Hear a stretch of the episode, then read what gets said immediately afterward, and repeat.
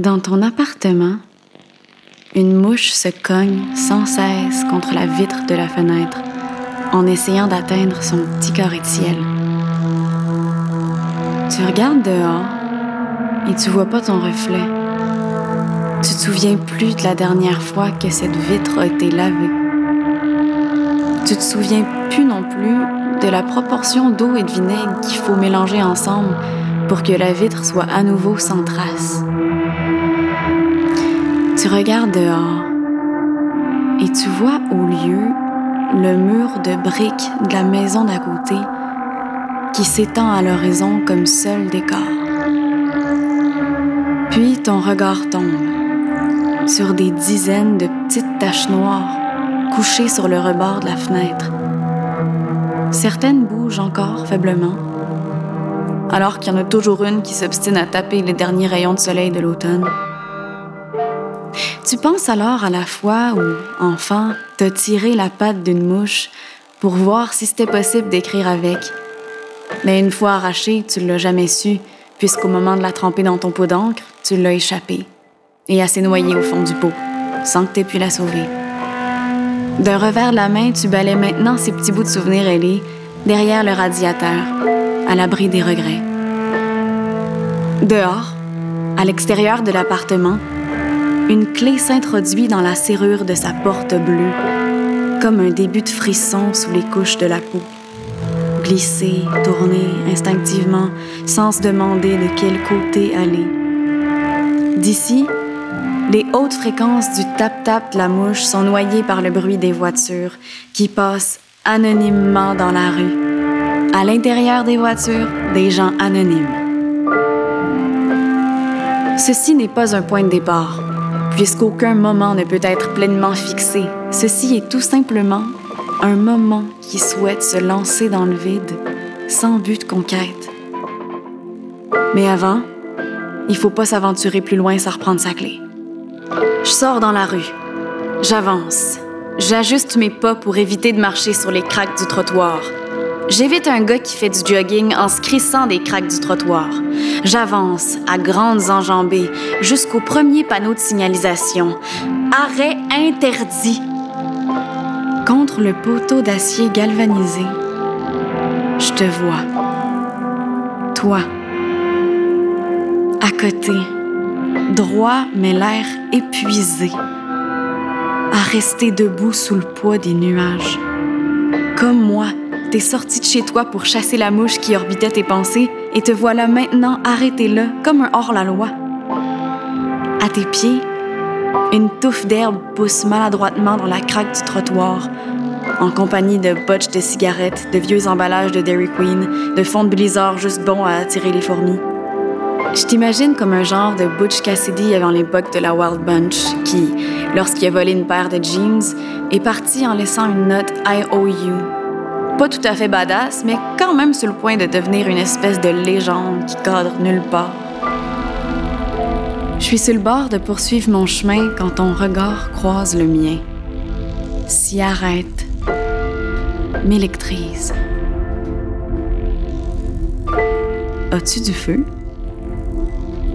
As-tu du feu? Tu dois le répéter une deuxième fois puisque je ne t'ai pas entendu la première parce que t'as parlé si bas. As-tu du feu? Je fouille partout, passe mes mains dans les recoins oubliés et les pochettes secrètes de mon être, dans le trou noir de mon moi, pour enfin ressortir, par miracle, un paquet d'allumettes ramassées lors d'une soirée lointaine. C'est un de ces vieux livrets sur lequel il y a la face de JFK à l'époque de la conquête lunaire. C'est un de ces vieux livrets que, quand t'envoyais 2 piastres et 95 à l'adresse indiquée à l'intérieur, tu recevais 1000 timbres en échange. Je l'avais ramassé en me disant que ce serait bien de commencer à collectionner quelque chose d'autre que des déceptions. Aujourd'hui, je suis surtout pas déçue de l'avoir jamais envoyé, parce que ça me donne quelque chose à t'offrir. Tiens, il en reste une seule dans le paquet. Il se peut qu'elle s'allume pas du premier coup, mais je suis certaine que si tu fais attention au moment de la gratter, elle s'allumera sans trop résister. Mais tu prends pas le paquet que je te tends. mon bras reste en tension comme si je voulais me battre. Tiens, je commence à avoir du mal à tenir mon bras si étendu. Tiens, pourquoi tu l'acceptes pas? Tiens, tu me l'as pourtant demandé. Tiens, as-tu si peur de l'échec que t'oses pas la prendre, la presser, la faire craquer entre tes doigts? Ne vois-tu pas comment elle veut brûler pour toi? Tiens! Allô? Tiens! Tiens! Tiens! Mes yeux continuent à t'interroger alors que tu ne dis toujours rien. Ton silence finit par me transpercer. Il fait chanceler mes genoux. Et pour me remettre du coup, je dois me détourner le regard un instant. Je reprends mon souffle, un instant seulement, pour ne pas paraître si offensé. Quand je vais pour te regarder à nouveau, tout ce qui me reste de toi est ton ombre.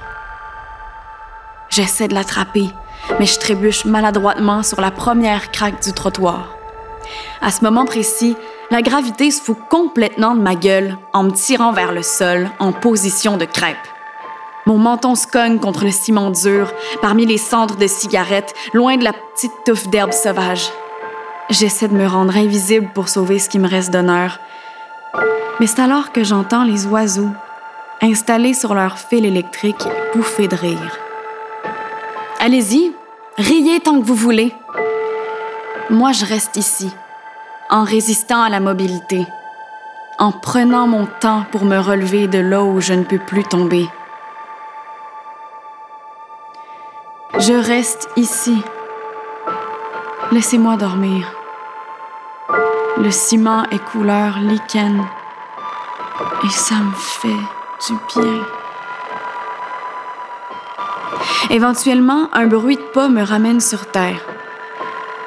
Je me force à relever le regard pour voir à qui appartiennent ses pieds. Mais je suis aveuglée par le soleil. Et tu es là, à contre-jour, des valises à la main. Tu les déposes entre nous et puis tu te couches toi aussi, à plat ventre. Tes yeux dans les miens, tu me demandes As-tu du feu? Oh non, ça non. Tu me demandes pas ça. T'as pas le droit de me demander ça pour mieux enfoncer ton couteau dans la plaie. Je suis à mes pieds avant que tu puisses me reposer ta maudite question. Je me défoule sur tes valises en les ruant de coups, et puis des feuilles de papier recouvertes d'une écriture minuscule se déversent d'elles. C'est quoi ça? Tu comptes partir bientôt. Tu dis à la lune, ou du moins au-delà des nuages. Mais si on le sait tous les deux que t'as rien d'un astronaute, et puisque t'as pas d'assurance vie, t'es pas certain de revenir de là où tu t'en vas, t'espérer laisser ces quelques feuilles à quelqu'un, car un jour ça pourrait peut-être valoir quelque chose. T'as pensé que je pourrais être ce quelqu'un? Est-ce que je pourrais être ce quelqu'un pour toi? Le feu, c'est pourquoi?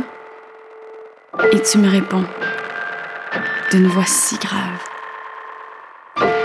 La mèche de la fusée. Alors que je recueille tes feuilles dans mes bras, tu disparais dans le soleil couchant en emportant ma flamme avec toi.